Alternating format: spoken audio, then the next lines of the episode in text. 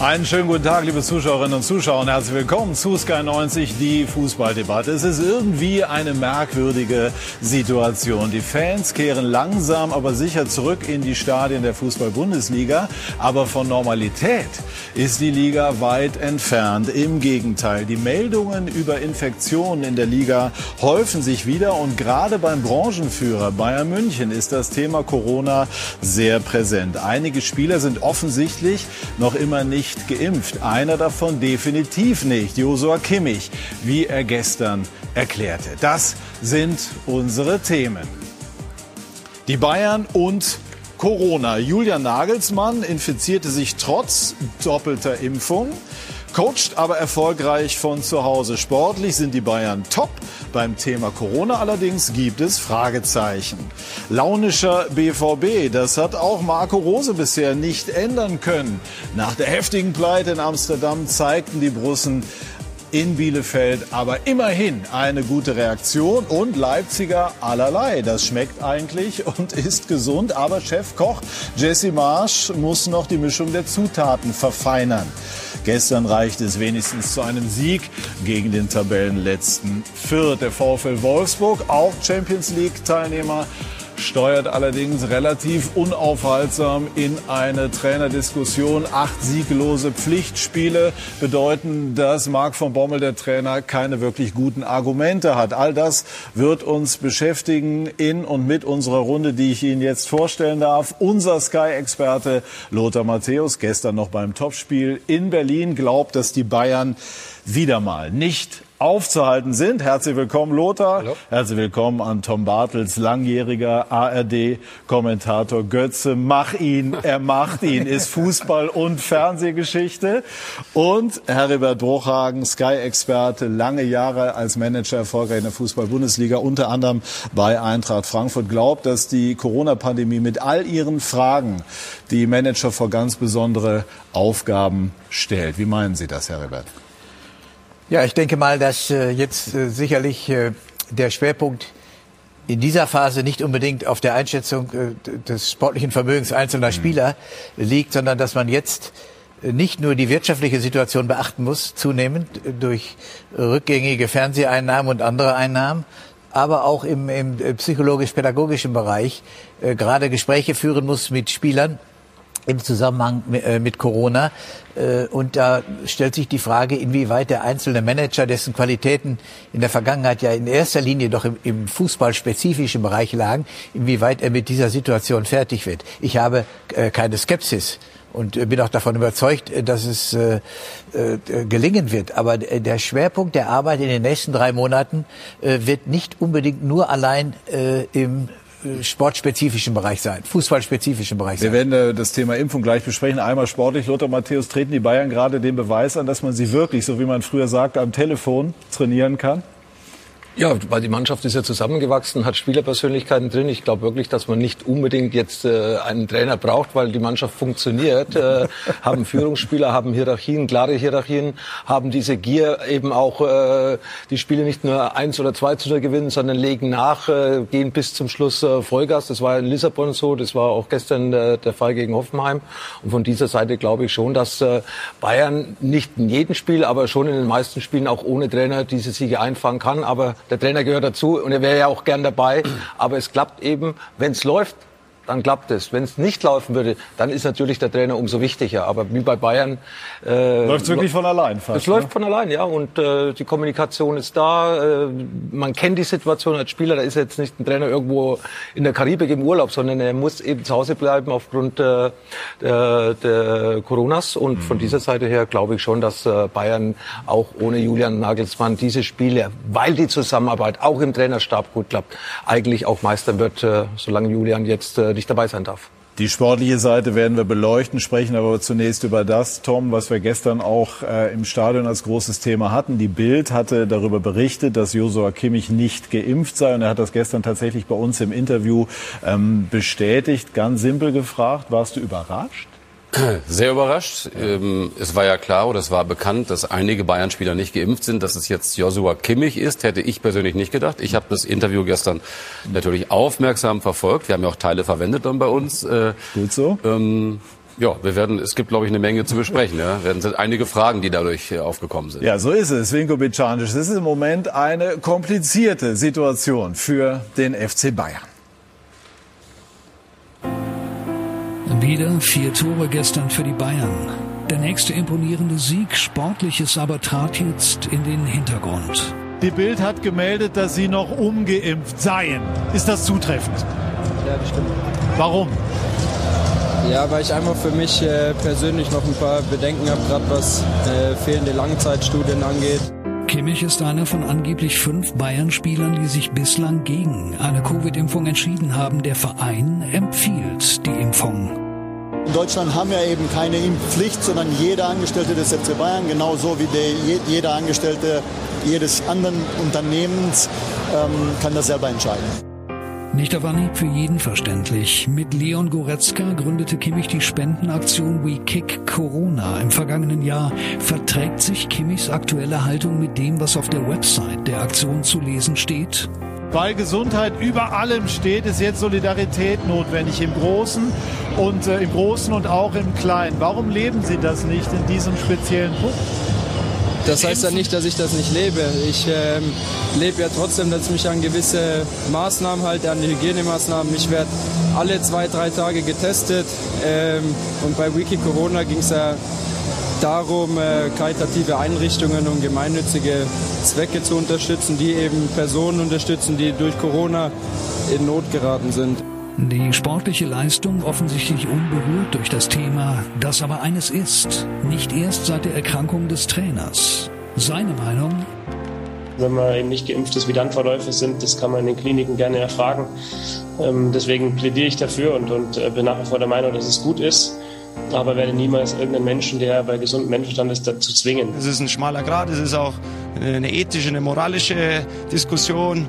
Ähm, ich bin eben Freund und hoffe, dass da äh, die Spieler, die, jetzt noch nicht geimpft sind, sich äh, ja, da vielleicht einfach das anders überlegen oder äh, sich da ein Herz fassen. Aber äh, wenn sie das nicht machen, dann ist das, wie gesagt, auf menschlicher Ebene auch absolut nachvollziehbar.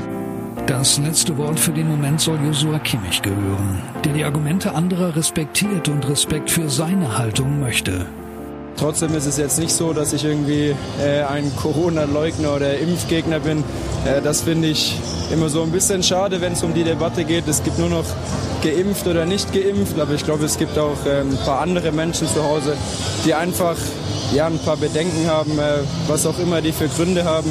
Und ich finde, auch das äh, sollte man respektieren, vor allem solange man sich äh, an die Maßnahmen hält. Sportlich läuft's für die Bayern beeindruckend gut aber genauso beeindruckend ist wie unbeeindruckt. Sie offenbar mit gegensätzlichen Meinungen umzugehen wissen. Ja, und das wollen wir versuchen natürlich auch hier in unserer Runde zu beherzigen. Äh, es, dieses Thema ist emotional, das ist überhaupt gar keine Frage. Da gibt es sehr, sehr unterschiedliche Meinungen, aber ich glaube, in einem freien Land sollte man die äh, aushalten und einfach auch miteinander austragen. Lothar, wie, ist, ähm, wie, wie empfinden Sie, wenn Sie auch sehen, was Kimmich jetzt selber gesagt hat. Wie stehen Sie dazu? Ja, es ist äh, schwierig, das zu beurteilen von außen her. Ich weiß nicht, was Kimmich denkt, was, er, was, er, was in seinem Kopf vorgeht, wovor er Angst hat. Ja, das äh, wichtig sind, dass Gespräche, offene, ehrliche Gespräche geführt werden und nicht mit dem Finger auf den anderen gedeutet wird, von der einen Seite zur anderen hin. Und ich glaube, nur so kannst du diese, diese, diese, diese, diese Sachen vernünftig klären. Ja, ähm, natürlich äh, wäre schön, wenn sich jeder impfen lassen würde. Das ist klar. Da fühlt man sich dann vielleicht auch wohler. Mhm. Ich bin nicht in der Kabine dabei. Ich äh, habe in meinem Umfeld eigentlich, äh, so viel ich weiß, eigentlich nur geimpfte mhm. Freunde, Bekannte oder Businesspartner. Und von dieser Seite her muss ich äh, Josias äh, Antwort äh, akzeptieren. Aber natürlich kann ich mir vorstellen, dass äh, beim FC Bayern schon die Gespräche geführt werden und nicht nur vom Management, sondern auch vor allem von der medizinischen Seite, wo ja Josia die ganze Zeit im Austausch ist. Und äh, vielleicht macht es dann irgendwo Klick oder ändert er seine Meinung, um dann eben sich auch impfen zu lassen. Aber wir reden hier von Joshua Kimmich. In der Bundesliga beim VfB Stuttgart, was wir gehört haben, sollen äh, plus minus 40 Prozent der Spieler nicht geimpft sein. Also es ist wieder Bayern München und dann ist der Ballon ganz groß. Aber wir wissen schon seit Wochen und Monaten, dass in der Bundesliga circa 25 Prozent der Spieler mhm. Minimum nicht geimpft sind. Und jetzt, wo es bei Bayern München losgeht, machen wir wieder dieses große Fass auf, was ja auch richtig ist. Wir müssen drüber reden. Aber warum jetzt? Weil bei Bayern München mit Nagelsmann was passiert ist, mit Kimmich jemand gefunden ist, der, äh, der, der jetzt äh, zugegeben hat, korrekt, ehrlich, er er hat Corona-Regel für sich, aber er lässt sich nicht impfen, weil er einfach noch nicht äh, den Glauben daran gefunden hat. Gut, dass das Thema aufkommt, Lothar, ist natürlich insofern klar, da ja viele Vereine unter diesen 2G-Voraussetzungen spielen. Das heißt, Zuschauer oder Fans sollen geimpft oder genesen sein. Und wenn dann natürlich klar wird, dass Galionsfiguren wie Joshua Kimmich nicht geimpft sind, dann ist das natürlich klar, dass darüber gesprochen wird. Das lässt sich ja gar nicht vermeiden. Wie jetzt damit umgehen, das ist die große Frage. Ich habe äh, großen Respekt vor Joshua Kimmich, dass er sich da hinstellt, dass er das sagt. Und die Frage ist, ähm, die uns alle bewegt, warum will er sich nicht impfen lassen? Also vor was hat er Angst? Er hat gesagt, es gibt keine Langzeitstudien. Ich glaube, wir sind alle geimpft, weil wir wissen, dass schwere Verläufe zu verhindern sind, und zwar mit dem Faktor vier oder fünfmal geringer.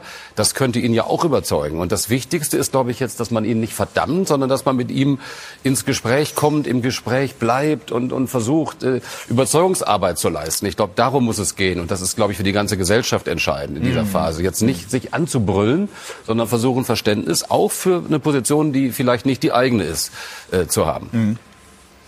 Ja, ich äh, möchte auch mal das Augenmerk darauf lenken, was äh, Nagelsmann gesagt hat. Man möge doch bitte in die Krankenhäuser schauen und man möge diese schwierigen Corona-Fälle sich vor Augen halten. Dann käme man sicherlich äh, zu einer anderen Auffassung als Joshua Kimmich. Und ansonsten unterstütze ich das, was Luther und auch Tom sagen. Äh, verhärtete Fronten helfen keinem in der Diskussion. Und wenn man äh, Kimmich jetzt in eine verhärtete Position treibt, indem man ihm ständig äh, oder ihn ständig zum Synonym äh, für äh, Nichtimpfung macht, äh, dann es hängt halt auch damit zusammen, dass er sich ähm, dass er sich engagiert hat, sehr löblich ja. bei WeKick Corona und, und, und dann stellt man natürlich ja, einen Zusammenhang man, her. Man möchte, sollte die Tür doch auch noch für ihn öffnen, dass er zu einer anderen Auffassung kommt. Da spricht ja gar nichts dagegen. Mhm. Ich würde es mir einfach wünschen, denn er ist ja Vorbild äh, als Kapitän, als, als Nationalspieler ist er ja für ganz viele junge Leute absolutes mhm. Vorbild auch und äh, ich, das, es tut einem weh, dass er diese Position hat. Das, das, ja? ja, das finde ich, das bedauere ich sehr. Mhm. Und ich hab, bin immer noch von der Hoffnung getragen, dass die Geschichte, die Nagelsmann erzählt hat, ihn möglicherweise auch wann auch immer zu einem Umdenken äh, bewegt. Ja, die Bild meldet jetzt aktuell, dass er wohl auf einen sogenannten Totimpfstoff wartet, also ein Impfstoff nach einem Muster, das es schon viele Jahre gibt und eben kein sogenannter Vektor- oder mRNA-Impfstoff. Äh, wissenschaftlich gibt, ist die Position äh, im Prinzip so, dass es kaum wirklich begründete Zweifel daran gibt, dass die Impfung sinnvoll ist. Aber wie gesagt, wir müssen unterschiedliche Standpunkte aushalten. Patrick, wollte ich auch sagen. Sagen wir jetzt. Ja. Ich bin Sportreporter, ja, genau. ich bin kein Arzt, kein Virologe offensichtlich, er ist ein schlauer Kerl, ja. Joshua Kimmich. Ja. Hatte sich ja nun detailliert damit beschäftigt. Äh, ich würde jetzt mal sagen, wir auch. Mhm. Aber er ist letztlich auch offenbar in die Tiefe gegangen und mhm. wartet auf einen Impfstoff, den er jetzt für richtig hält. Und wir leben in der Demokratie. Mhm. Das hat man dann zu akzeptieren. Welche Folgen das wieder hat mhm. in den Bereichen, was passiert denn, wenn sich die anderen fünf Spieler auch nicht impfen lassen? Wenn jetzt dauernd ein Bayern-Spieler fehlt, weil er in Quarantäne ist. Das ist natürlich was, was die Vereine beschäftigen. Ist das ein Thema, so etwas, äh, Lothar, du hast es in deiner aktiven Karriere nicht äh, erlebt, weil es kein Corona gab, aber du weißt, äh, was in einer Kabine los ist. Ist das ein Thema in der Kabine, das auch spalten kann? Ja, man hat ja gesehen, es äh, spaltet nicht. Man wusste ja vorher schon und mhm. äh, man geht ja eigentlich auch davon aus, als Außenstehender, dass äh, schon im Verein die Leute wissen, wer vielleicht nicht geimpft ist. Ja, und ich habe es vorher schon gesagt. Ich, ich spreche jetzt nochmal über Kimmich. Ja, wir wissen aber, wir reden nur über Kimmich. Wir reden nicht über die anderen 30 Prozent, die mhm. vielleicht auch nicht geimpft sind. Die sind auch Vorbilder. Kimmich mhm. ist nicht der Einzige. Kann man ähm, denn verlangen, dass ein Fußballer Vorbild ist oder ist das zu viel verlangt? Ja, wenn er, er hat ja seine Argumente, die wir respektieren müssen. Ja, mhm. ob wir es verstehen, das ist was anderes, aber wir müssen es respektieren, weil man kann ihn nicht zwingen. Man könnte ihn überzeugen, was wir jetzt die ganze Zeit hier schon in den mhm. letzten fünf Minuten gesprochen haben. Und ich glaube, ohne Druck, mit vernünftigen Gesprächen zwischen Josia und den Leuten, die im Endeffekt um ihn herum sind, könnten auch Joshua zum Umdenken äh, bewegen, aber eben auch die anderen Spieler, die in der Bundesliga nicht äh, geimpft sind, müssen ja im Endeffekt dann auch äh, ähnlich äh, folgen, um eben dann, dass wir eine Vollimpfung haben. Und ich glaube, das äh, ist sehr, sehr schwierig. Mhm. Die Frage ist einfach auch, wenn man den Vergleich zu anderen Sportarten nimmt. Es gibt einerseits natürlich äh, USA, NBA, ja. ja. wo die Spieler sozusagen. Da geht's knallhart zu. Ne? Knallhart. Mhm. Auf der anderen Seite gibt's jemanden wie Djokovic oder ich glaube auch Medvedev, der über seinen Tennisspieler, die über ihren Zustand nichts sagen im Impfzustand, äh, verzichten die auf die Australian Open möglicherweise. Die Wintersportathleten, die zu Olympia in Peking sollen, müssen geimpft sein oder mhm. müssen dort äh, zweieinhalb Wochen ins Quarantänehotel. Mhm. Wie wäre das im Fußball, wenn äh, Kimmich eine WM in Katar spielen, nicht, nicht spielen könnte, weil er nicht geimpft ist? Mhm. Dann hätte es Folgen für ihn, dass er das nicht macht. Mhm. Bleibt er dann dabei? dass er sich nicht impfen lässt oder wenn er dann wirklich spürt, dass das äh, ihm Nachteile verschafft, macht es dann doch. Das wird jetzt die Zukunft zeigen, ja, wie das weitergeht. Ich finde, äh, äh, du hast eben gesagt, Tom Kimmich sei schlau. Schlau ist für mich äh, äh, Thomas Müller mit seiner Aussage. Äh, die, Schlauer Kerl, habe ich gesagt. Ja, gut, ja. Äh, Thomas Müller, der, der in seiner Aussage schon die Dringlichkeit klar macht und trotzdem eine Verbindlichkeit gegenüber Kimmich entwickelt, äh, um ihn auch äh, einzufangen. Also das ist genau aus meiner Sicht die richtige Methode. Es klang auch so, als würde Thomas Müller, er hat ja auch gesagt, als Freund auch versuchen, ja. weiter auf ihn Einfluss zu nehmen. Haben Sie das auch so wahrgenommen? Das habe ich so wahrgenommen. Mhm. Und das ist vermutlich dann auch der ja, Weg, auch sein unmittelbares Umfeld, auch aus der Mannschaft, der, wenn dann in diesem Punkt äh, erfolgsversprechend wäre. Das Entscheidende ist doch, dass man ihm die Ängste nehmen muss, mhm. wie auch immer. Das können eigentlich nur Ärzte schaffen, der Bayern, die ihn wirklich überzeugen, dass er seinem Körper das zumuten kann. Natürlich mhm. gibt es die wenigen Fälle von Leistungssportlern, Siebenkämpferinnen, Zehnkämpfer, können wir jetzt ein paar aufzählen, die massive Probleme nach der Impfung hatten. Es gibt aber auch, ähm, Caroline Schäfer konnte ihre Leistung fast nicht mehr bringen äh, Richtung Olympia, gibt aber eben auch schwere Verläufe. Ja, von, äh, zum Beispiel. ja, BSC. Auch wenige. Mhm. Und das wird er ja abwägen. So meine ich das. Der hat natürlich, der beschäftigt sich ja damit und ja. wird Gründe haben. Aber jetzt muss man es irgendwie schaffen, im Sinne der Mannschaft des FC Bayern hinzubekommen, ja. mit ihm im Gespräch zu bleiben. Ja. Ja. Aber die Problematik, ich habe in meinem eigenen Golfkreis auch ja. ein, ein regelmäßig, man weiß auch gar nicht, wie man damit umgehen soll, wenn enge Freunde äh, diese Position haben. Mhm. Dann äh, neigt man doch dazu, ein bisschen äh, auf, innerlich auf Distanz zu gehen. Also ich glaube, dass das der, der gesellschaftliche Anteil der ich sage mal, die über 60-Jährigen sind ja generell geimpft, aber die, die, die, jungen Menschen zwischen dem 18. und 40. Lebensjahr, äh, da ist noch ein hoher Anteil, der eine große Skepsis entwickelt. Und da ist die Position von Kimmich bestärkend und das finde ich nicht gut. Herr Riebert, ein kleiner, ein kleiner Widerspruch. Ich glaube, das Problem sind nicht die ähm, Ungeimpften, die relativ jung sind, so wie Kimmich, sondern die ungeimpften älteren Leute. Und da gibt's leider eben auch noch sehr viele über 60, über 70, die nicht geimpft sind. Und das ist letztlich das wirkliche Problem. Ja, also Impfung ähm, schützt ja in dem Fall selber, aber auch andere. Ja, das ist ja alles, ist ja gestern auch im Interview nochmal angesprochen worden. Das sind die rationalen Argumente. Ähm, er ist da anderer Auffassung. Damit müssen wir umgehen und muss die Bundesliga umgehen, müssen wir als Gesellschaft umgehen, muss uns nicht gefallen. No? Aber es ist eben so. Und die, die Frage, die aber natürlich spannend ist, die sich daraus auch entwickelt, wie managt man das? Also ich meine, die Bayern, Hassan Salihamidzic hat es ja gestern auch gesagt, natürlich versuchen die auch Einfluss geltend zu machen, aber am Ende sind, das ist auch der Unterschied zu den USA aufgrund der hier geltenden Rechtslage, dann auch die Mittel äh, und die Einflussmöglichkeiten endlich.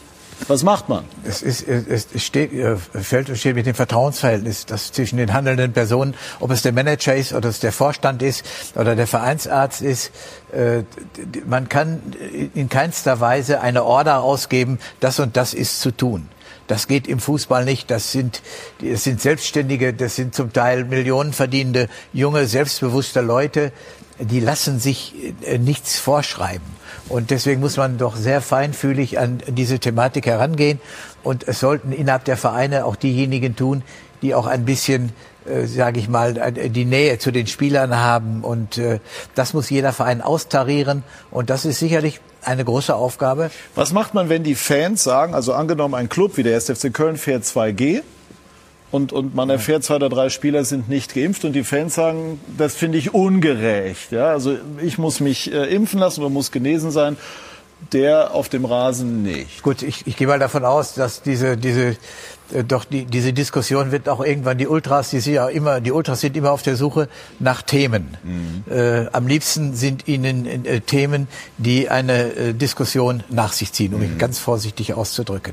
Und es ist nur eine Frage der Zeit, wann auch Sie auf diese, diesen Sachverhalt einsteigen werden. Denn bislang, meiner Kenntnis nach, haben viele Ultragruppierungen für sich entschieden, nicht ins Stadion zu mhm. gehen, wegen der 2G-Forderungen äh, der jeweiligen Vereine. Also da, ist, da kommt sicherlich äh, einiges auf uns zu, aber das ist nur typisch. Die Gesamtgesellschaft wird ja diese Diskussion führen und die Bundesliga ist eben auch ein Abbild äh, der Gesellschaft und das müssen die Vereine aushalten. Ich finde das unabhängig von Ultras äh, einfach nicht fair. Ich finde es nicht fair zu sagen, du darfst nur ins Stadion, wenn du genesen oder geimpft bist und das gilt für die Profis nicht, auch wenn die in ihren Testprogrammen sind.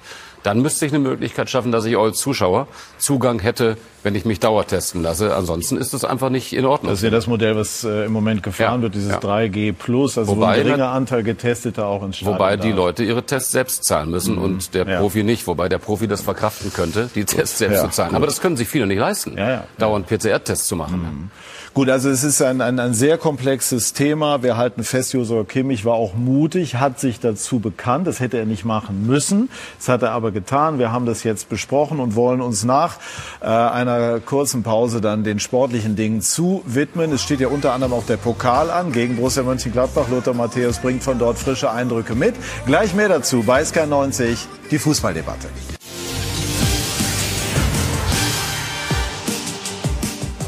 Wir sind zurück bei SK90, die Fußballdebatte und wollen jetzt über die unaufhaltsamen Bayern sprechen. Lothar, sind die äh, durch die Niederlage gegen Frankfurt äh, von der Länderspielpause erst so richtig gereizt worden?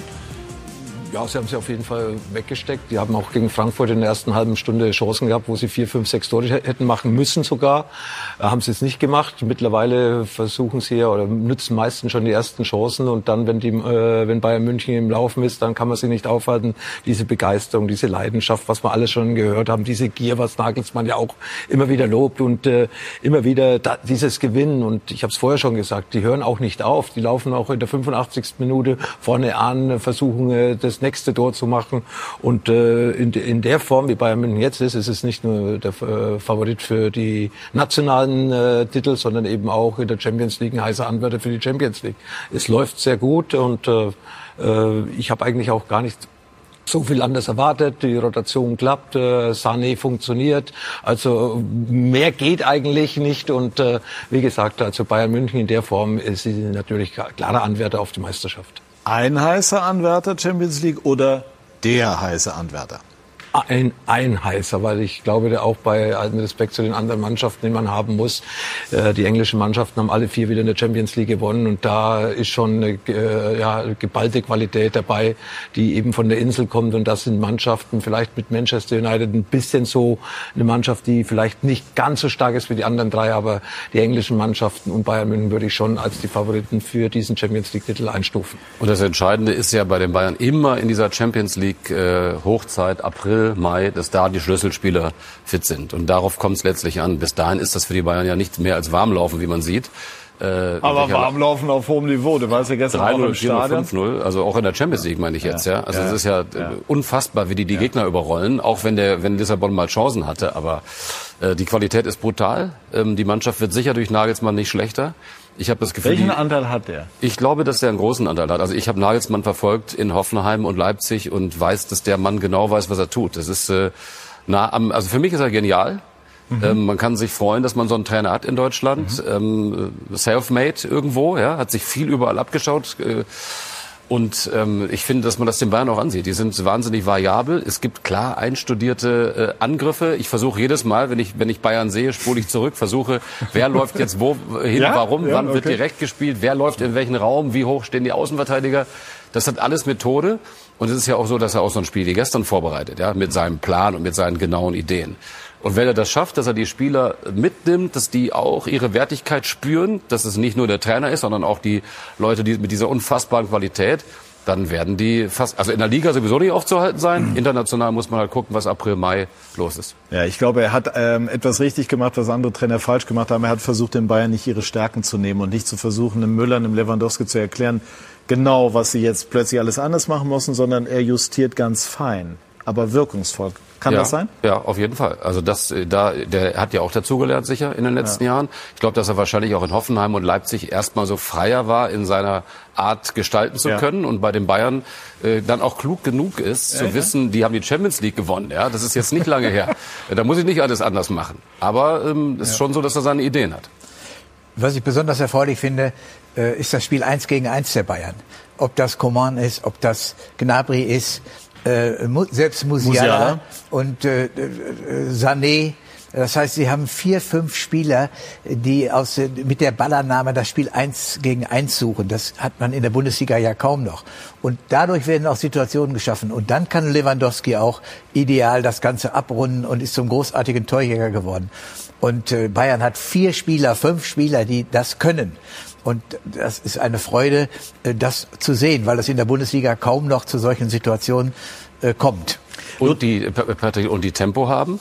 Ja, wenn man jetzt äh, die, die Seiten sieht und das nach einer Zeit, wo Ribery und Robben gespielt haben und wir uns immer gefragt haben, wie werden sie das jemals wieder so ersetzen können. Aber sie haben es geschafft und sind jetzt fast noch stärker. Lothar, wie hättest du reagiert, wenn ein Trainer wie Nagelsmann gekommen wäre? Selber Weltmeister, äh, mehrfacher deutscher Meister, UEFA-Cupsieger, alles Mögliche. Und dann kommt Nagelsmann, sicherlich mit einer gewissen Reputation, aber eben doch ein junger Kerl. Ja, aber er hat gezeigt, was er, was er imstande ist zu leisten. Er hat seine Mannschaften eigentlich immer besser gemacht. Er hat, Hättest du ihn gerne mal gehabt als Trainer?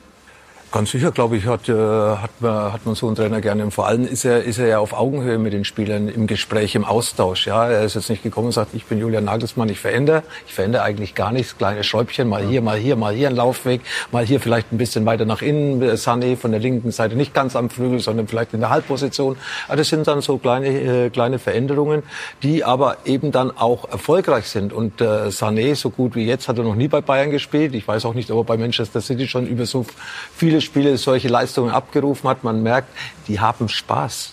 Und diesen Spaß vermittelt das Trainerteam auf die Mannschaft. Und deswegen, wie gesagt, glaube ich schon, dass die Spieler auch das, was er sagt, absolut glauben und versuchen umzusetzen, weil sie wissen, dass sie davon profitieren.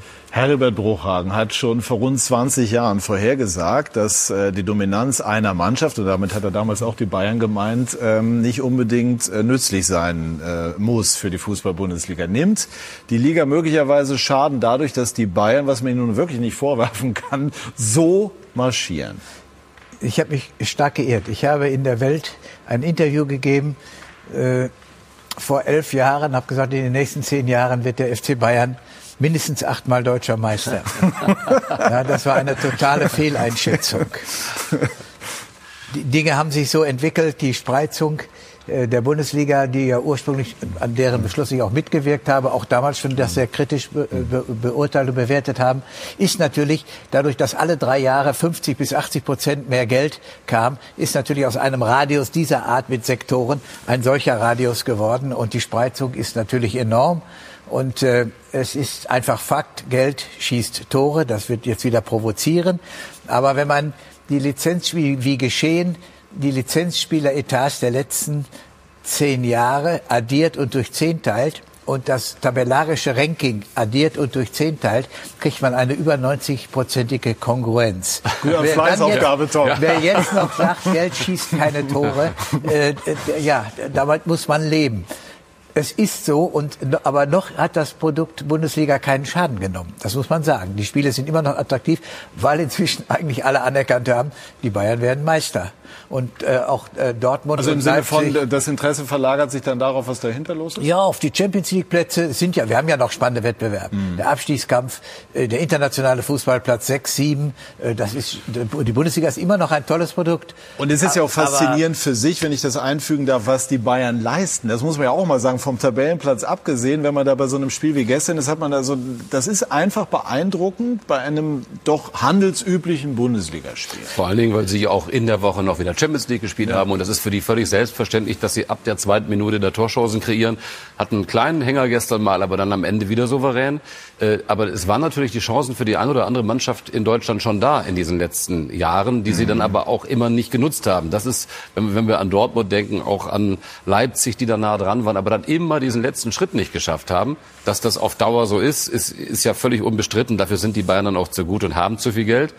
Aber es ist äh, ein bisschen das Dilemma auch, dass ja, es der eine oder andere dann hat liegen lassen. Sind wir doch froh, dass wir sie haben international. Wir haben sie letzte Woche wieder verfolgt. Drei Niederlagen, ein, ein Sieg in der Champions League. Und es war eben der FC Bayern. Ne? Bayern München ist einfach stabil. Natürlich kommt mal so ein Ausrutscher wie gegen Frankfurt vor. Da passt dann hinten und vorne mal eben nichts. Aber im Großen und Ganzen passiert es sehr, sehr selten. Und äh, vor allem für, für die Bundesliga international ist natürlich Bayern München enorm wichtig. Auch wenn man natürlich in China die Bundesliga verfolgt und sagt, ach, Bayern München ist schon wieder oben dabei oder es wird schon wieder Meister. Da gibt's halt spannende ähm, Ausgänge eben um, im, im Titelkampf, wie es eben in England Aber in den Lothar, letzten Jahren eins war. muss man auch sagen. Ich bin ja bei Vereinen wie Eintracht Frankfurt, Hamburger Sportverein, Schalke 04 tätig gewesen als Manager. Und diese Vereine sind ja in der Vergangenheit schon mal deutscher Meister gewesen. Zum Teil mehrfach. Ja. Und dass das Umfeld immer noch ein bisschen in diesen Zeiten lebt, macht es für die Manager der Traditionsvereine ausgesprochen schwierig. Wenn man den Menschen erklären muss, also Meisterschaft, das war mal Vergangenheit in Stuttgart, ja, oder Kaiserslautern, wo plötzlich überraschend jemand Meister wurde, ist doch heute unvorstellbar geworden. Wie soll das passieren? Und diese, dieser Sachverhalt, den, den, muss man nicht beklagen, sondern man muss ihn einfach nüchtern feststellen und muss das Beste daraus machen. Ja, aber mittlerweile aber wirst du, ganz schwer. ehrlich, Herbert, man wird doch jetzt als Manager von Schalke oder vom HSV würde es dir gefallen, wenn, wenn man in die Bundesliga aufsteigen würde, da würde doch kein Mensch darüber reden, dass du deutscher Meister aber, wirst. Wie gesagt, es, es, es ist, wenn du in, in, einem solchen Traditionsverein tätig bist, wirst du mit der Vergangenheit ununterbrochen konfrontiert.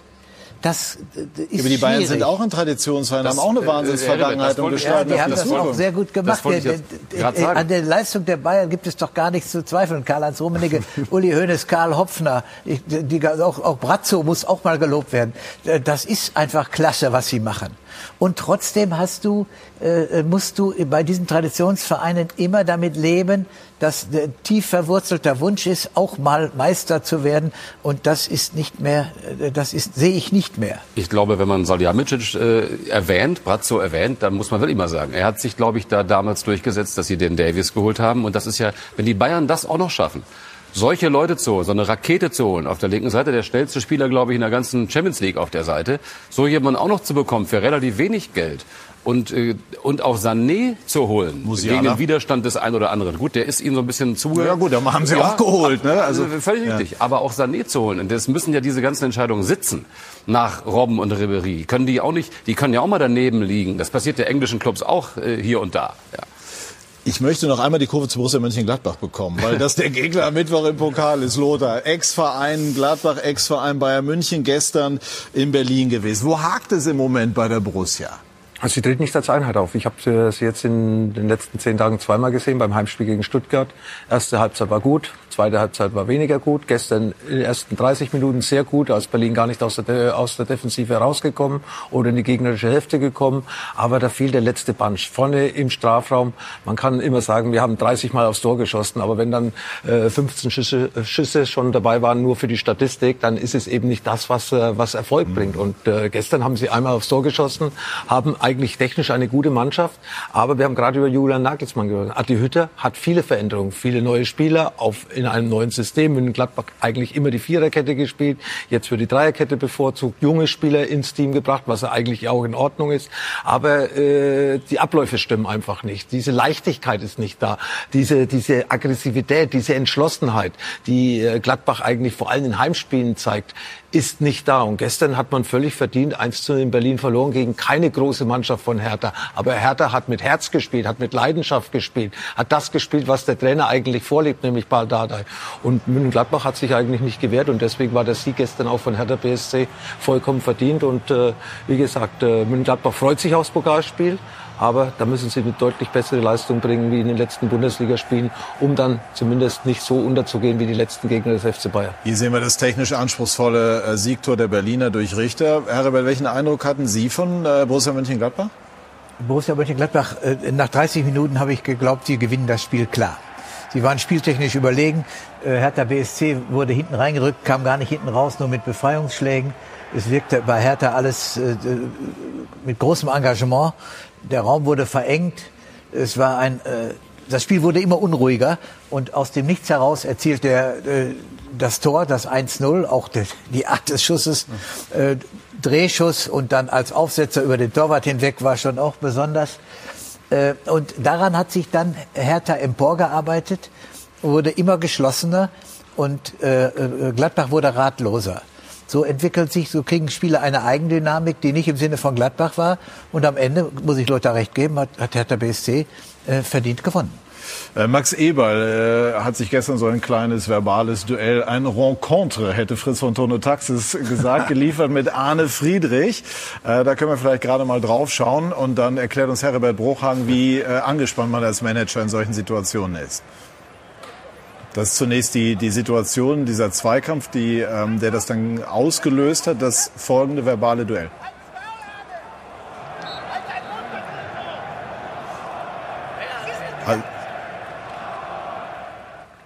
Also ja.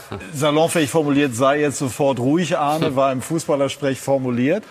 Ähm, zeigt das, dass Max, Max ein bisschen äh, nervös ist oder gehört das einfach dazu? Ich habe auch schon mal erlebt, dass äh, da stand ich im, im Gang. Äh, Max kam nach dem Spiel, weil die Gladbacher Zuschauer äh, äh, gepfiffen hatten und so weiter im Spiel gegen Eintracht Frankfurt und ich wollte ihm, wollte, äh, da hat er mich auch genauso angegangen. Ja? Ja, ja. ja. Sehr, sehr jähzornig, hat sich natürlich entschuldigt. Danach, wenn wir uns treffen, wenn wir zusammen eine Zigarette geraucht haben, war alles in Ordnung. Aber ich kenne diese Impulsivität äh, von Max, habe sie selbst schon erleben Waren müssen. Sie da überrascht? Ja, war ich sehr überrascht. War Wann war das? Oh, sieben, acht Jahre her. Äh, und äh, sofort äh, bei der nächsten Begegnung wusste er das auch noch und ist auch auf mich zugekommen. Alles in Ordnung, gar kein Problem. Aber diese Impulsivität und diese etwas, man kann sogar sagen Jähzorn, kenne ich von ihm. Und Arne Friedrich hatte ich als Spieler, als junger Spieler oder sonst wie, ist nicht unbedingt der Typ, der äh, provo äh, provoziert, sondern ist eher ein ruhiger Vertreter.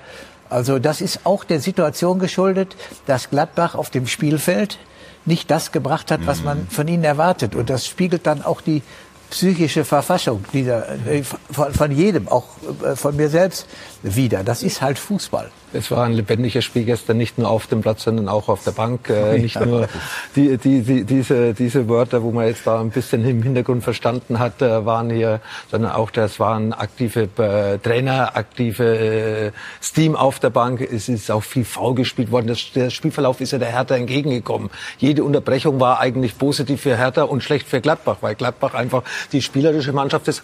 Die sind gar nicht in den Rhythmus reingekommen, weil jede Minute war einer am Boden gelegen und das Spiel war für 10, 20 Sekunden unterbrochen. Und äh, das war natürlich äh, gestern von Anfang an ein Spiel mit Haken und Ösen und auch schwierig zu leiten für den Schiedsrichter. Hat Borussia äh, eine Chance im Pokal, ohne dass wir jetzt auf die üblichen Floskeln zurückgreifen?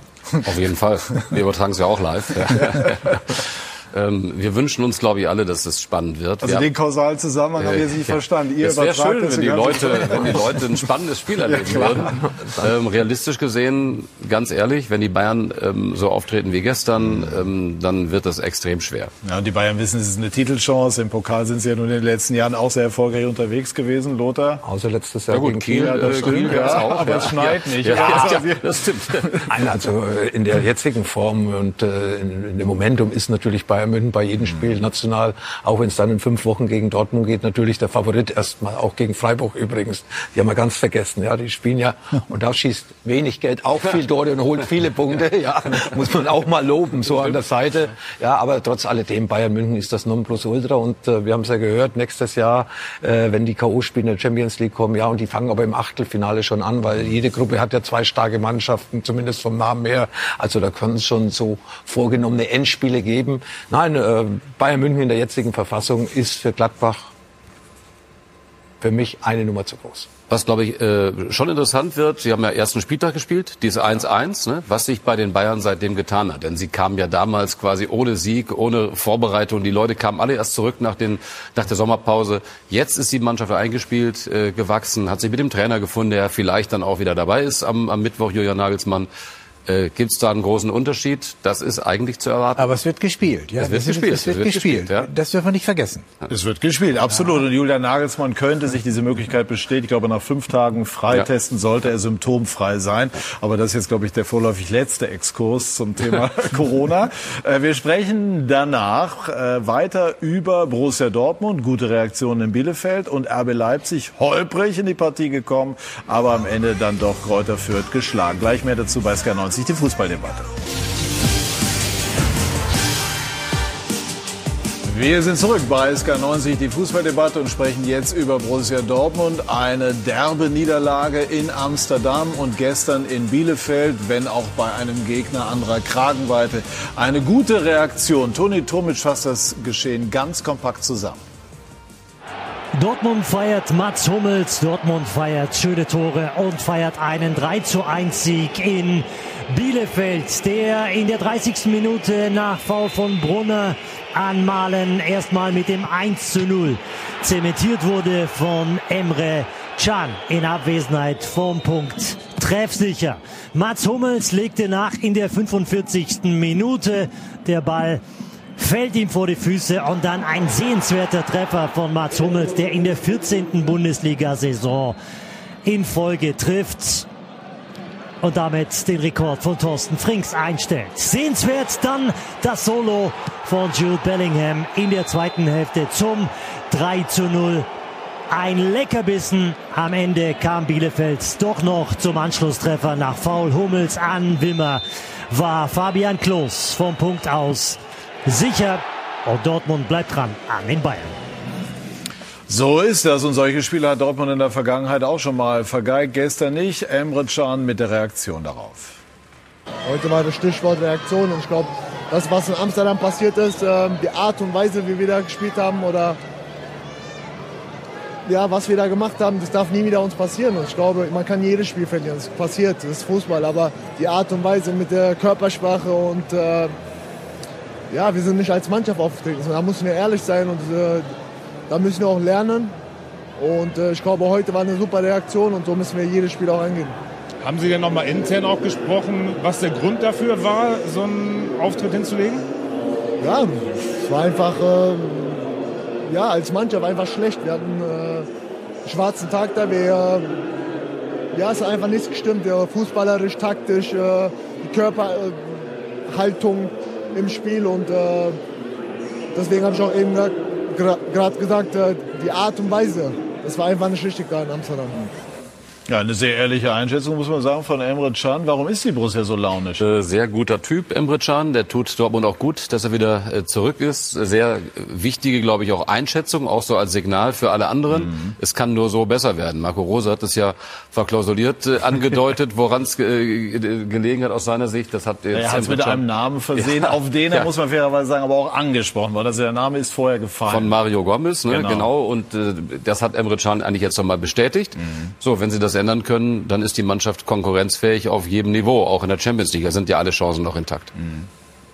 Ja, in der Champions League sind sie ja noch auf Kurs für die nächste ja. Runde. Ja. Ajax hat jetzt neun, Dortmund sechs Punkte. Ich gehe davon aus, dass beide Mannschaften äh, dann ins Achtelfinale einziehen. Natürlich hat Dortmund eine starke Mannschaft, vor allem wenn Haaland auch noch dabei ist. Der hatte gestern verletzungsbedingt gefehlt. Nee, sie haben eine Mannschaft, die äh, in der Bundesliga ganz sicher äh, zu den heißen Champions League äh, Anwärter gehört.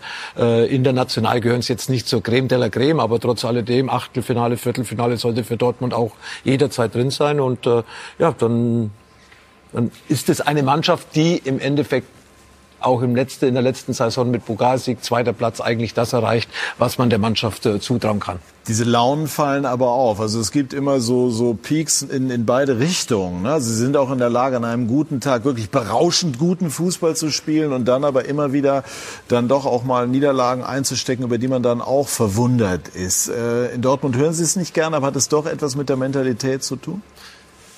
Ja, ich glaube, dass, äh, dass man sehr viel über die Mentalität in Dortmund gesprochen hat, aber mit Marco Rose ist ja hier ein Trainer, der, der auch äh, mit den Spielern die Gespräche sucht, der nicht so wie Fabre auf Distanz geht, sondern wirklich ja eigentlich einwirkt auf die Mannschaft. Und äh, ich äh, habe das schlechte Spiel in Ajax gesehen, aber das war jetzt so eines, äh, wo ich mich schon lange Zeit nicht mehr erinnern kann. In dieser Saison, ich glaube in Augsburg haben sie verloren oder was äh, am zweiten Spieltag. Okay, aber trotz alledem, sie haben gute Spiele gemacht, auch in der Champions League und äh, von dieser Seite glaube ich schon, dass man von dieser Mentalität in Dortmund erstens mal nichts mehr hören möchte und zweitens ist es nicht mehr so, wie es vielleicht noch vor ein, zwei, drei Jahren war. Hm. Ich sehe Borussia Dortmund auch als zweite Kraft. Ich glaube auch, dass sie in der Champions League die Vorrunde überstehen werden. Ein bisschen Launenhaftigkeit äh, ist immer wieder auch bei Reus, bei Witzel. Diese Spieler äh, sind haben äh, äh, eine hohe Qualität, die sie aber nicht immer auf den Platz bringen. Und äh, dann verlieren sie, zu, äh, ich sage einfach mal, in 2-1 in Stuttgart oder sie verlieren dort und dort überraschend. Oder in Freiburg, sowas. Ja, ne? ja. und äh, das sind dann eben die, die sechs, sieben, acht Punkte, die nach 34 Spieltagen äh, zum FC Bayern äh, fehlen. Das sind meistens Auswärtsniederlagen äh, äh, gegen Gegner des Mittelfeldes. Aber äußert sich äh, Qualität nicht auch in Konstanz? Eben. Aber im, im, in Abschied, in Abgrenzung zum FC Bayern. Mhm. Ansonsten ist die Mannschaft ja hochattraktiv, äh, das sind wunderbare Spieler, äh, Bellingham von Haaland ga- ganz zu schweigen.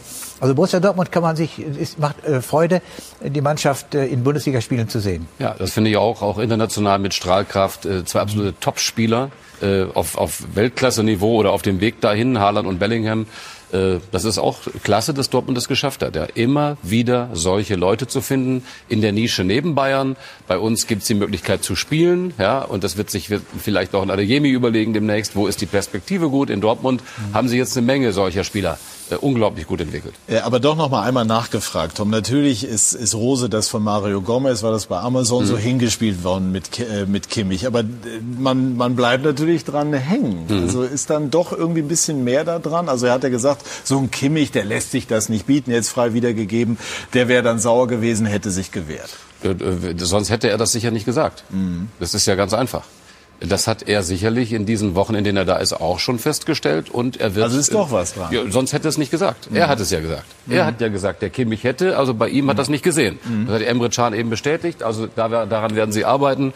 Wenn sie das hinbekommen, sind ja auch eine Menge junge Spieler da, die da sicherlich vielleicht auch noch Aber das auch Kreuz eher erfahren. auch, auch erfahren, auf jeden Fall. Aber äh, die das Kreuz durchdrücken müssen. Und wenn sie das noch ein bisschen mehr äh, dauerhaft auf den Platz kriegen, ist das eine absolute Top-Mannschaft. Ja. Natürlich, deswegen hat Bayern Kimmich und deswegen ist Bayern auch deutscher Meister, weil sie eben diese Spieler haben. Und mit im direkten. Vergleich zu Witzel, vergleichen wir doch mal Kimmich und Witzel.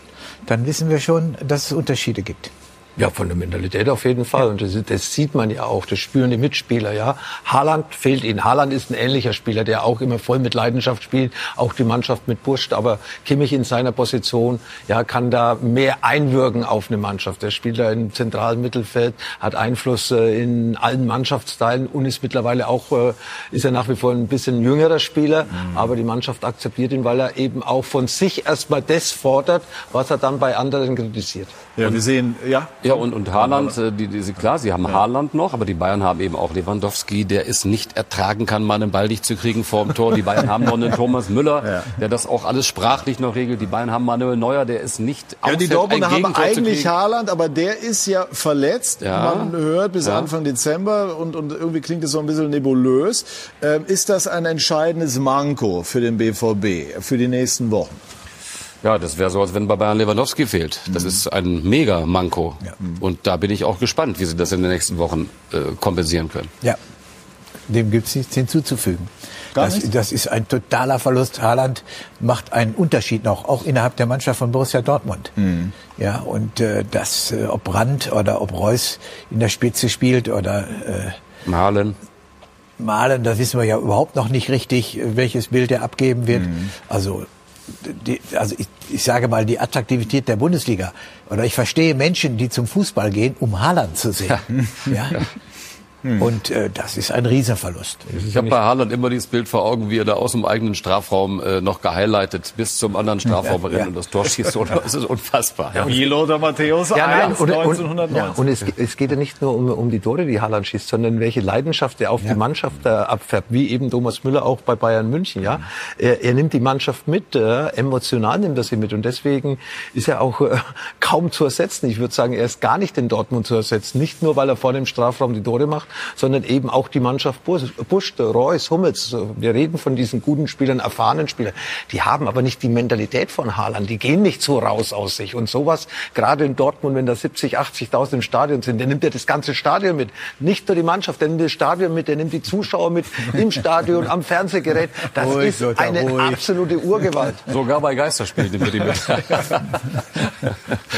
Und nun ist dann sogar Aber noch in stimmt. Amsterdam auch bei den Fans und entschuldigt sich im Grunde genommen. Bekommen, auch für, für diesen äh, Auftritt. Also ne, das ist schon, schon ein, tolles Gesamtpaket. Aber wenn Hätte man übrigens Patrick natürlich da auch mal noch das ein oder andere Tor machen können, dann wäre es Absolut. mal richtig spannend. Man muss ihm aber, ne? glaube ich, Ja. auch zugestehen, er hatte eigentlich schon also wirklich eine sensationelle Quote Ja, ja. auch. ne? Also- Also, auch bei Top-Chancen, dass er mal eine, eine liegen lässt. Aber ist es nicht auch für die anderen Spieler, Lothar, dann auf der anderen Seite eine gewisse Chance zu zeigen, es ist eben nicht nur Haaland, denn wir alle wissen auch, wie Fußballmannschaften funktionieren. Die gucken auch genau, dass sehr viel an Haaland festgemacht wird und denken, na ja, also ne, wir spielen auch noch mit.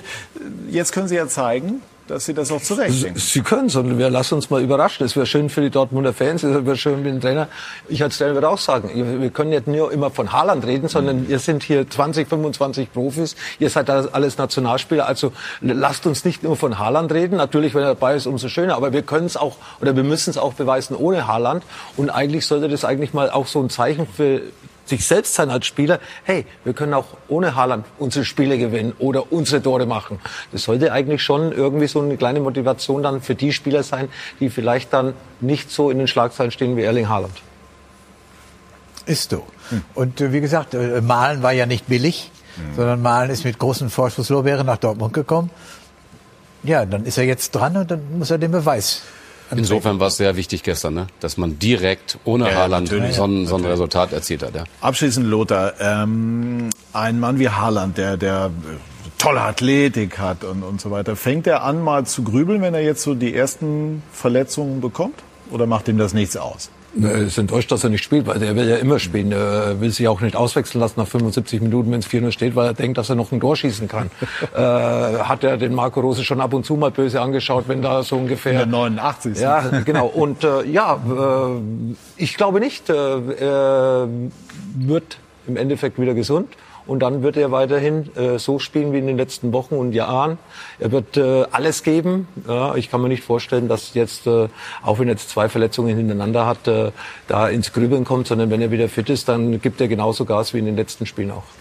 RB Leipzig hat den Super-GAU verhindert. In der Champions League sieht es wirklich nicht gut aus, aber auch in der Bundesliga war man auf Platz 8 und lag gestern in der Pause zurück gegen die Spielvereinigung Gräuter Fürth. Aber dann, Frank Buschmann, drehten die Leipziger das doch noch. Party für Emil Forsberg von RB Leipzig. Alles Gute zum 30. Geburtstag. Es ging mau los, denn äh, diese Aktion von äh, Mukiele sorgte für einen Strafstoß für die Gäste aus Fürth und den verwandelte Rigota kurz vor der Halbzeitpause zur überraschenden Führung für den Aufsteiger. Dann reagierte Marsch, reagierte Leipzig. Pausen war gekommen. Mit Beginn der zweiten 45 Minuten sorgte für den Ausgleich und holte wenige Minuten später den Strafstoß raus, den das Geburtstagskind ausführen und verwandeln durfte. Emil Forsberg 2 zu 1 für Leipzig, Partie gedreht und dann war Joker-Time in Leipzig. Soboschlei 78 Sekunden nach seiner Einwechslung mit dem 3 zu 1 und kurz vor dem Ende mit einer sensationellen Vorarbeit für Novoa 4-1 für Leipzig gegen Greuther Fürth. Am Ende also Erleichterung bei RB Leipzig. Hören wir mal rein in ein paar Stimmen.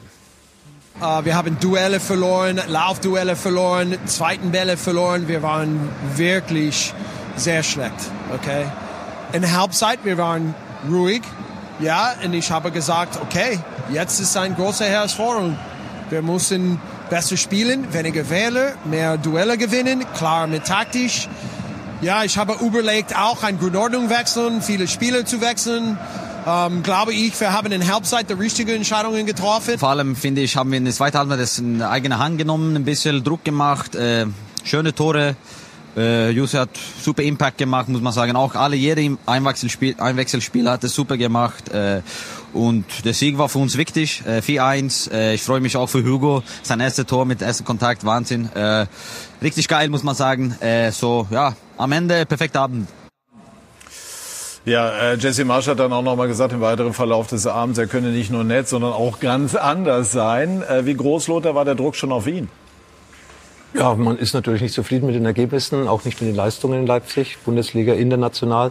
Vielleicht war in der ersten Halbzeit noch so ein bisschen der Kopf voll mit Paris, wo man ja meiner Meinung nach ein sehr gutes Spiel mhm. gemacht hat, aber zum Schluss mit leeren Händen dagestanden ist, weil man individuelle Fehler gemacht hat äh, vor, äh, bei dem Tor von Messi zum Beispiel, wo Tyler Adams äh, den Ball da nicht richtig abspielt, dann äh, ein dann eben und, äh, und das haben die mitgenommen im Spiel. Da, da, das war noch in den Köpfen drin und äh, natürlich unterschätzt man vielleicht auch ein bisschen Kräuter Fürth aufgrund der Tabellensituation. Erst einen Punkt geholt, ja und dann passiert halt sowas, wie es passiert ist. Dann liegt man auf einmal hinten.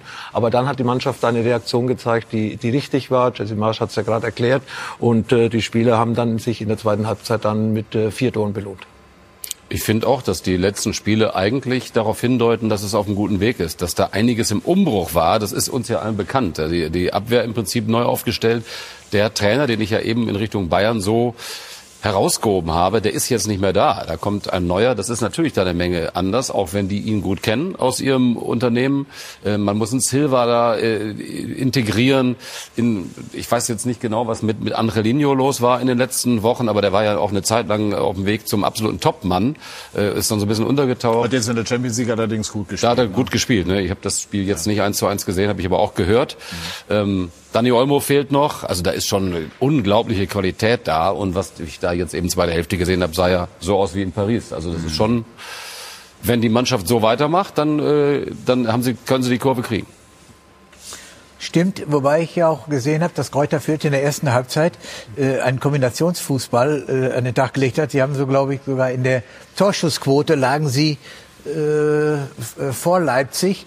Die haben also schon gezeigt, dass sie äh, auch mitspielen können, aber sie haben das Niveau nicht halten können mhm. und dann kam die individuelle Qualität äh, zum Tragen. Und nochmal, wenn du beide Innenverteidiger äh, die ja hohes Format haben, sonst wären sie ja nicht gefragt, ersetzen muss, dann ist das nicht so einfach. Das Upamecano, Konate. Ja, richtig. Das geht nicht in drei, vier Wochen, sondern das ist dann ein Prozess, der etwas länger dauert.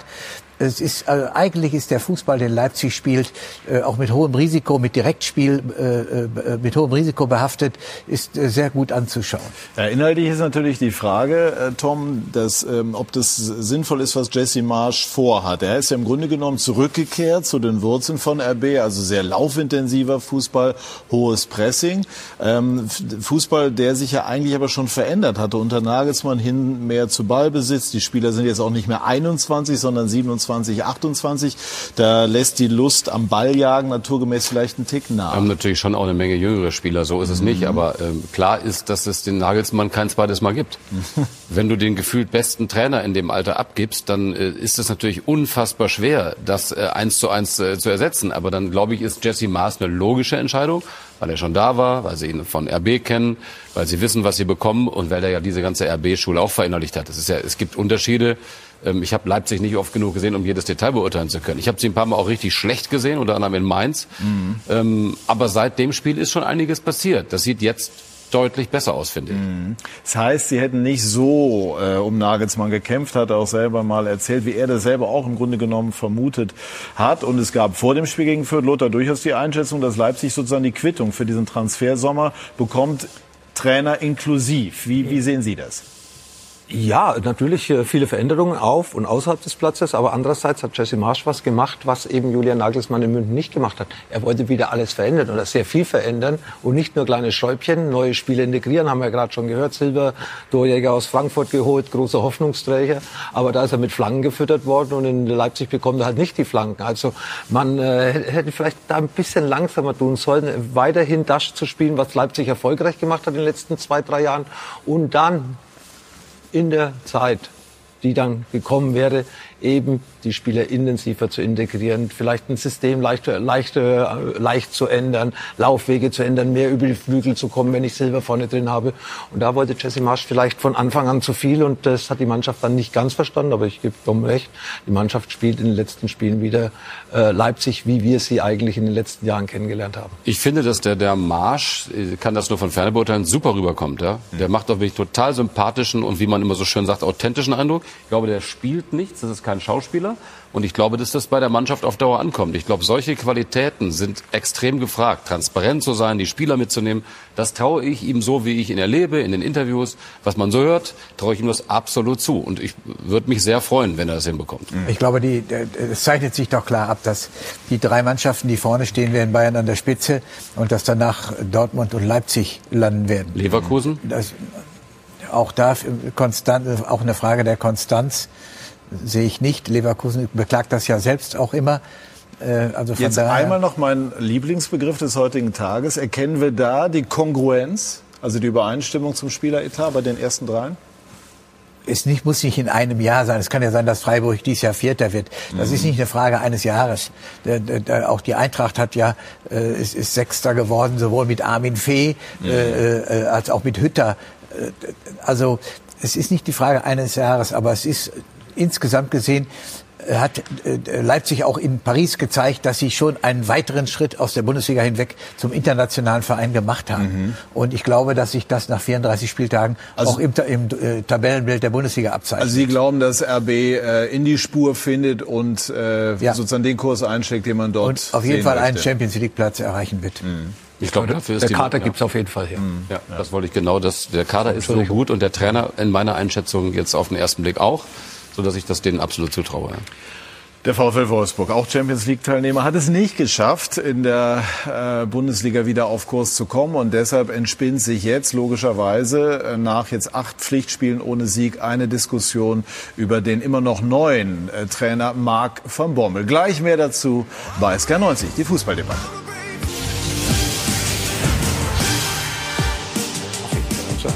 Wir sind zurück bei SK90, die Fußballdebatte und sprechen über den VfL Wolfsburg, der gestern äh, den Freiburgern Lothar unterlag, die das sehr, sehr gut machen. Bevor wir über Wolfsburg sprechen, äh, einmal das berechtigte Kompliment an die. Was, was äh, macht Christian Streich Jahr für Jahr dort, um die immer wieder so in die Spur zu bringen? Ich bin nicht dabei, was er macht, aber für mich alles unglaublich, ja, weil wir haben uns gerade auch über Wirtschaftsstärken der Vereine unterhalten.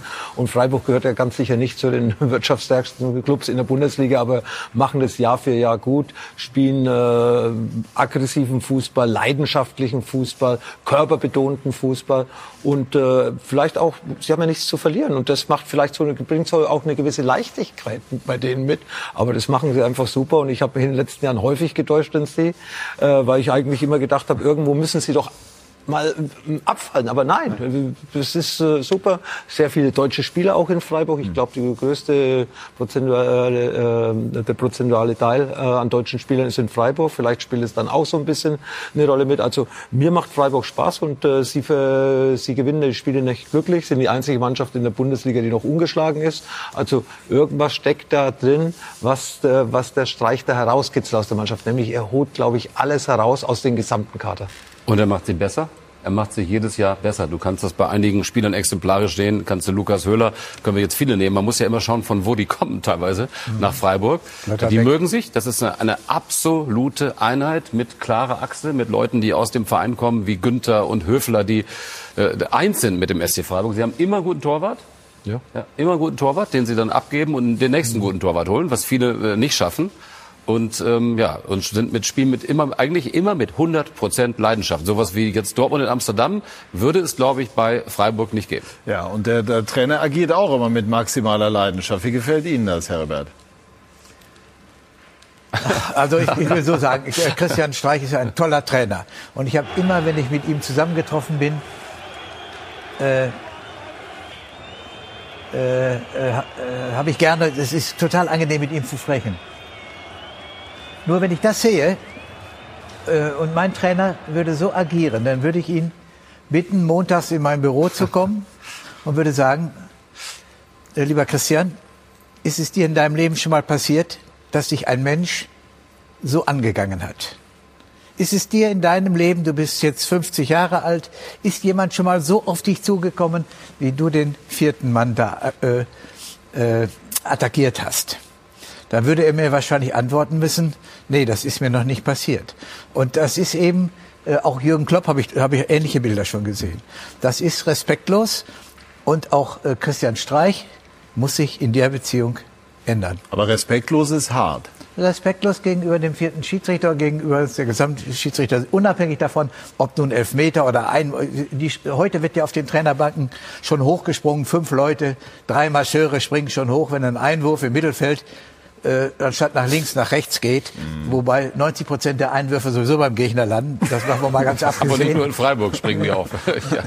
ja. äh, aber also könnte, man nicht, könnte nein, man nicht sagen, würde, das gehört zum Gesamtpaket? Das weiß er doch selbst. Das, Christian hat sich auch am nächsten Tag, glaube ich, entschuldigt mhm. oder sonst etwas. Aber das, darf man nicht, das gehört einfach nicht zum Spiel. Das ist übertrieben, das ist falsch und das muss man dann ansprechen. Und es muss auch, man muss auch erwarten können, dass er sich ändert. Das, das sind Bilder, die will keiner sehen. Ich glaube, das ist ihm, wenn man ihm das zeigt, ist ihm das sehr unangenehm, weil er das so auch nicht möchte. Er schafft es aber irgendwie nicht, das zu ändern. Ja, also er ist offensichtlich so ein impulsiver Typ, der, der diese Leidenschaft auch überträgt. Aber der Punkt von Herbert ist angekommen. Marc van Bommel auf der anderen Seite steckt äh, in Schwierigkeiten, äh, Lothar. Warum, warum läuft es nicht für ihn? Und die fast noch wichtigere Frage, äh, läuft, wie sicher ist sein Job? Ja, mit jeder Niederlage oder jedem schlechten Spiel wird die Lage für ihn persönlich äh, ja, ganz sicher äh, nicht einfacher. Mhm. Ähm, Wolfsburg hat einen gut zusammengesetzten Kader meiner Meinung nach, auch in der Breite. Haben Schlüsselspieler, haben eine gute Achse in der Mitte, haben Torjäger, haben einen guten Tor, Torhüter, haben einen guten Torjäger Wekos, der jetzt auch seine Probleme hat mit dem Trainer, mhm. weil er nicht spielen durfte. Und äh, ja, und äh, seitdem die englischen Wochen anfangen, hat äh, Wolfsburg eigentlich nichts mehr gewonnen. Am Anfang hatten sie drei Siege in Serie, waren punktgleich oder waren Erste mit neun Punkten. Und danach äh, sowohl national als auch international auch mit der Niederlage in Salzburg. Ja, Salzburg hat eine Mannschaft. Äh, ja, aber wir äh, sind die Bundesliga und so selbstbewusst sollten wir schon sein, nicht überheblich, aber selbstbewusst, dass wir sagen, eigentlich sollten wir beim österreichischen Meister oder unsere Vertreter in der Champions League sollten beim österreichischen Meister eigentlich zumindest nicht verlieren. Aber mhm. wie gesagt, zurzeit läuft es bei Wolfsburg nicht gut. Sie spielen nicht mehr kompakt. Es ist nicht mehr die Leichtigkeit zu erkennen. Vielleicht auch diese Doppelbelastung mit der Champions League. Zu viel für einige Spieler, weil sie es nicht gewohnt sind. Wir haben es vorher gehört von Tom. Bayern München will zweimal spielen in der Woche und andere Spielmannschaften haben schon häufig gesagt, ja, die doppelte Belastung. Aber wie gesagt, das ist für mich kein Grund. Wolfsburg hat zurzeit ein Problem und äh, holen vor allem keine Punkte, weil sie nicht gut spielen. Was ich nicht verstehe, ist, warum sie auf einmal, sie haben am Anfang gar keine Gegentore bekommen, ja, und die haben so kompakt hinten gewirkt, ja, so gut, die sind auch so gut aufgestellt hinten, dass ich dachte, so gehen die durch die Saison. Das ist jetzt ihre Art äh, zu spielen, aber das ist, wie, seit die englischen Wochen begonnen haben, auf einmal nicht mehr so. Jetzt kriegen sie Gegentore, machen Fehler. Das gab es am Anfang nicht. Ja, Van Bommel hat ja auch die Idee, haben wir eben heute schon in der Sendung mehrfach besprochen, auch verändert. Ne? Also weg vom, vom Gegenpressing, Überfallfußball mehr zu Ballbesitz. Ne? Das, das möchte er gerne, aber es funkt, funktioniert noch nicht so. Und Marc van Bommel ist viel zu lange dabei, um nicht zu wissen, dass es jetzt auch für ihn langsam eng werden könnte. Man weiß, dass da Druck kommt. Das legen wir auch äh, uns, selbst, uns selbst auf die Schulter. Und das kommt von außen äh, nochmal, was völlig normal ist. Äh, und, und, so wie ich das auch als Spieler gemacht habe, so muss ich auch jetzt meine Mannschaft führen. Äh, dass man immer härter arbeitet, jeden Tag. Und das, dann kommt man auch da raus. Und nicht anders. Nach dem Schlusspfiff gab es Van Bommel Rausrufe von der Nordkurve. Haben Sie die vernommen, gehört und äh, wie gehen Sie damit um? Was denken Sie darüber? Nein, die habe ich nicht gehört. Das ist das erste Mal, dass ich das jetzt höre. Ja, das ist, äh, ähm, das sind ja Emotionen natürlich. Äh, alle Fans willen, wollen äh, gewinnen und so viel wie möglich. Ja, Moment, wissen Sie, also diese Frage, ich muss Ihnen jetzt mal was sagen. Äh, wenn im Stadion 10.200 Leute sind und es ist nach dem Spiel ruhig, weil die Enttäuschung da ist und es rufen vier oder fünf Leute laut irgendeinen Namen, äh, dann äh, sind das keine Rufe. Äh, das ist ein Ruf von irgendjemandem. Also ich meine, alles was recht ist. Ich hab, also ich habe auch nichts gehört muss man gleich ein bisschen äh, die Kirche im Dorf lassen. Also echt. Gut, also Christian Streich springt dem Kollegen äh, zur Hilfe. Äh, wir haben mal nachgeschaut und nachgehorcht, wie laut denn diese Rufe waren.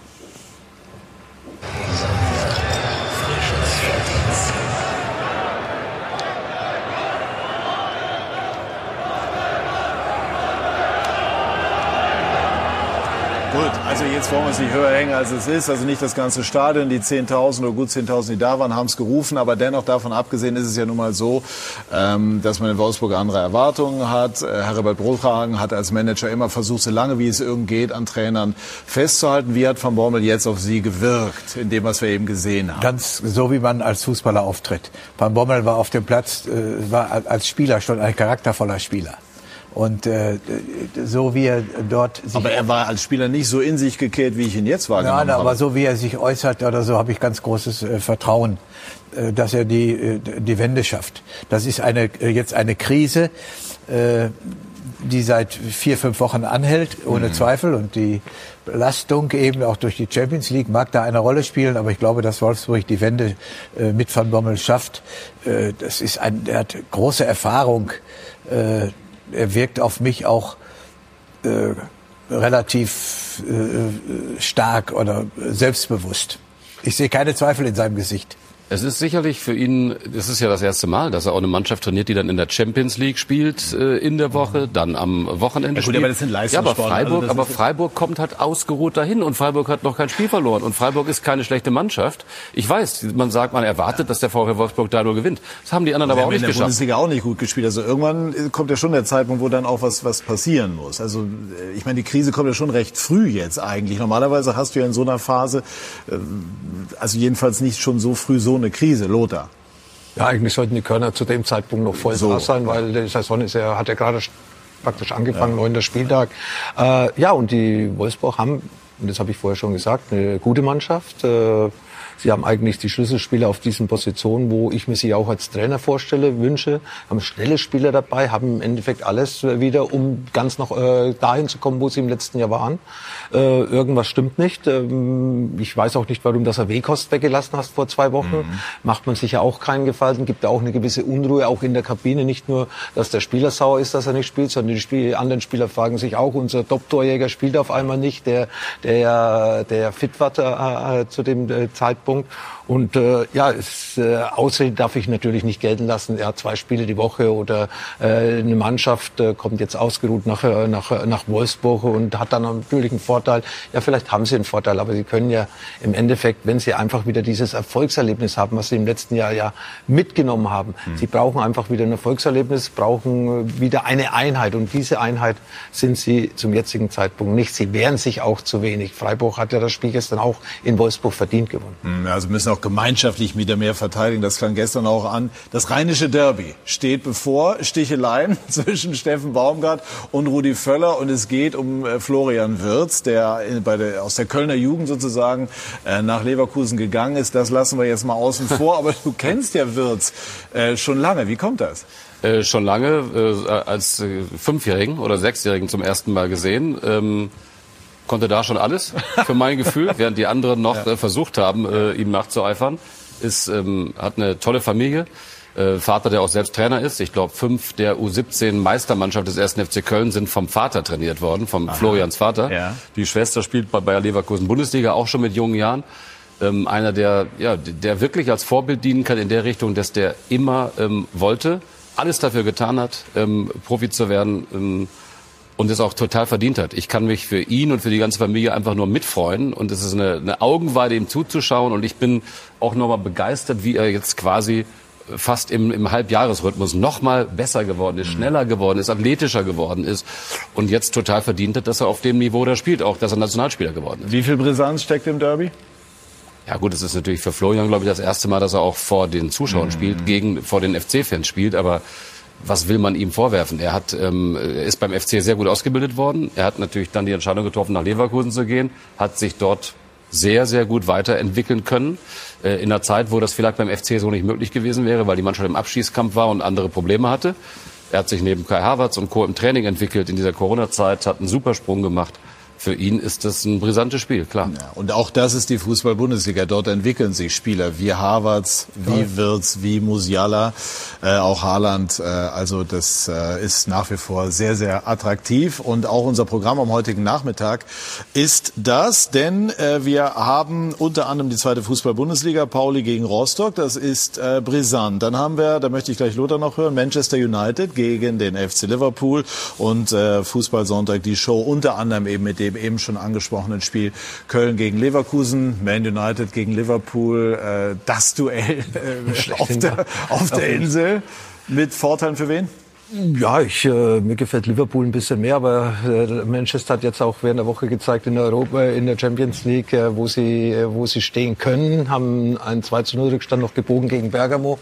Ronaldo hat natürlich äh, enorm eingeschlagen, auch äh, nicht auf dem Platz, sondern auch bei den Fans. Also äh, sie träumen natürlich auch, aber Liverpool macht mir nach wie vor den stabileren und besseren Eindruck, äh, nicht nur weil sie bei Atletico Madrid gewonnen haben, sind ja auch noch ungeschlagen äh, in dieser Saison und äh, deswegen leicht leichter, äh, leicht favorisiert für mich Liverpool. Ja, war eine tolle Show, auch wieder Ronaldo dann äh, mit dem entscheidenden Tor. Also da wird heute auch sicherlich großer Sport geboten. Herbert, freuen Sie sich auch drauf?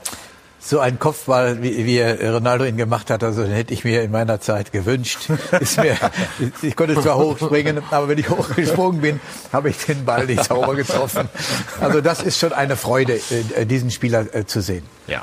Also den sportlichen Vergleich zwischen Herbert Brohagen und Cristiano Ronaldo, den durchdenken wir jetzt heute noch über den Tag, freuen uns ähm, auf äh, das, was heute bei uns noch im Programm da ist. Bedanke mich ganz herzlich, liebe Zuschauerinnen und Zuschauer, für Ihr Interesse. Bleiben Sie heute bei Sky im Programm. Schönen Tag, tschüss und auf Wiedersehen.